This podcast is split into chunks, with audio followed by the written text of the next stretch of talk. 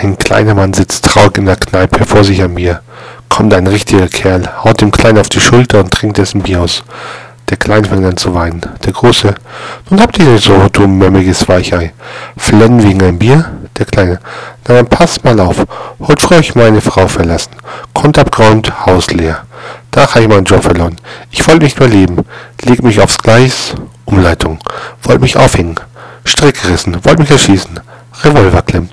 Und greife am letzten Geld ein Bier, kippe Gift rein und du säufst es mir weg.